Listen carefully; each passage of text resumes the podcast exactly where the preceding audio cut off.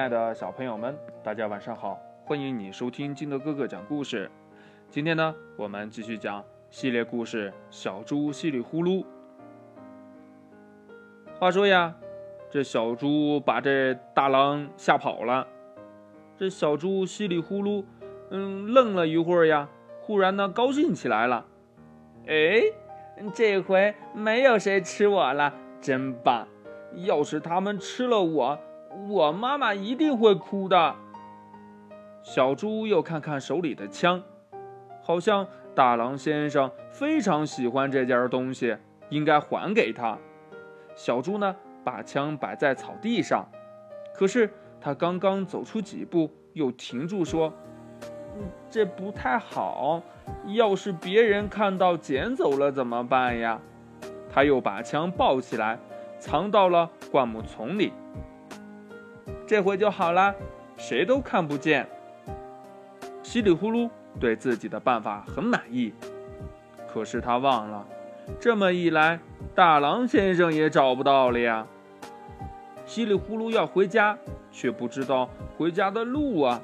他问自己：“嗯，找不到路的时候应该怎么办呀？”他常常这样自己问自己。那时候。总有一个很聪明的稀里呼噜回答他的问题。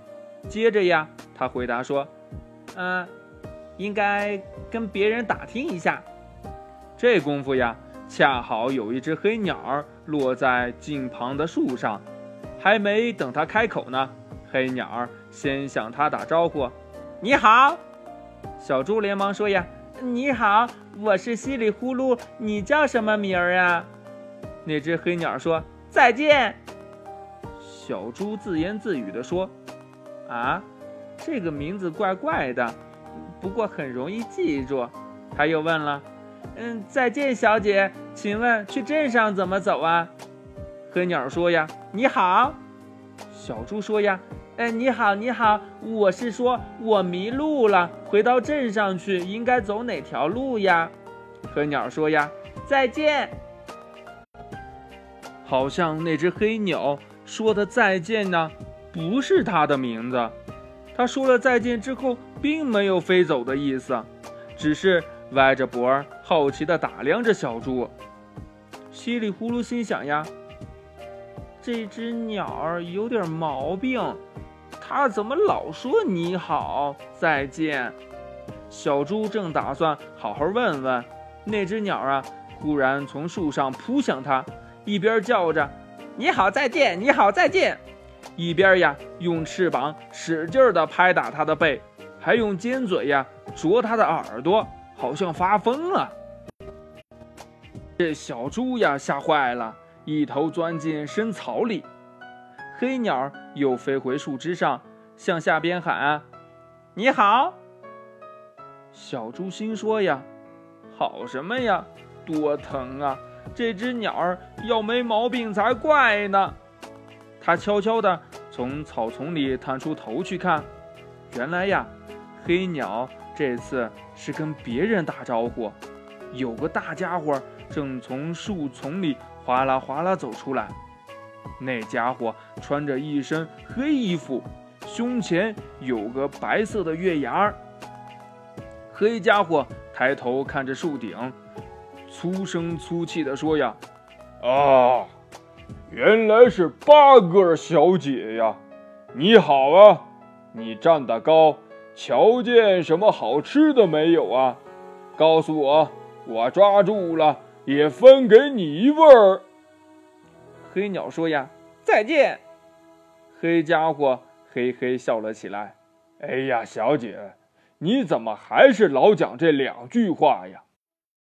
以前你的小嘴巴多么乖巧啊，现在光剩下身上黑色的家伙没说下去，因为他原本要说的是光剩下身上的肉还鲜嫩好吃了。八个小姐好像很喜欢人家说她的嘴巴乖巧，她高兴地连叫道：“你好，你好，你好！”正好有几只大马蜂。嗡嗡的飞了过来，忽然间，黑家伙倒在地上，哭丧着的脸，大叫起来：“哎呦呦呦呦呦，不得了！什么东西钉在了我背上了？救命啊！快救命啊！”他一边叫，还一边拼命把胳膊伸向自己的背后。大马蜂，呃，是只大马蜂！哎呦，疼死了！八个小姐十分着急呀，她尖叫一声：“你好！”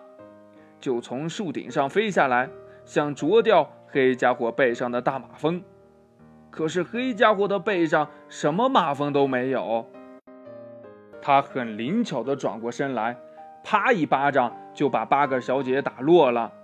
黑家伙。把他抓到大爪子里，呵呵大笑，嘿嘿嘿，你上当了！就你们八个聪明，我们月牙熊都是傻瓜呀！你在树顶上一见我悄悄摸上来，就赶紧告诉那个肉球球让他逃走。当时我不知道，哎，没什么了不起的。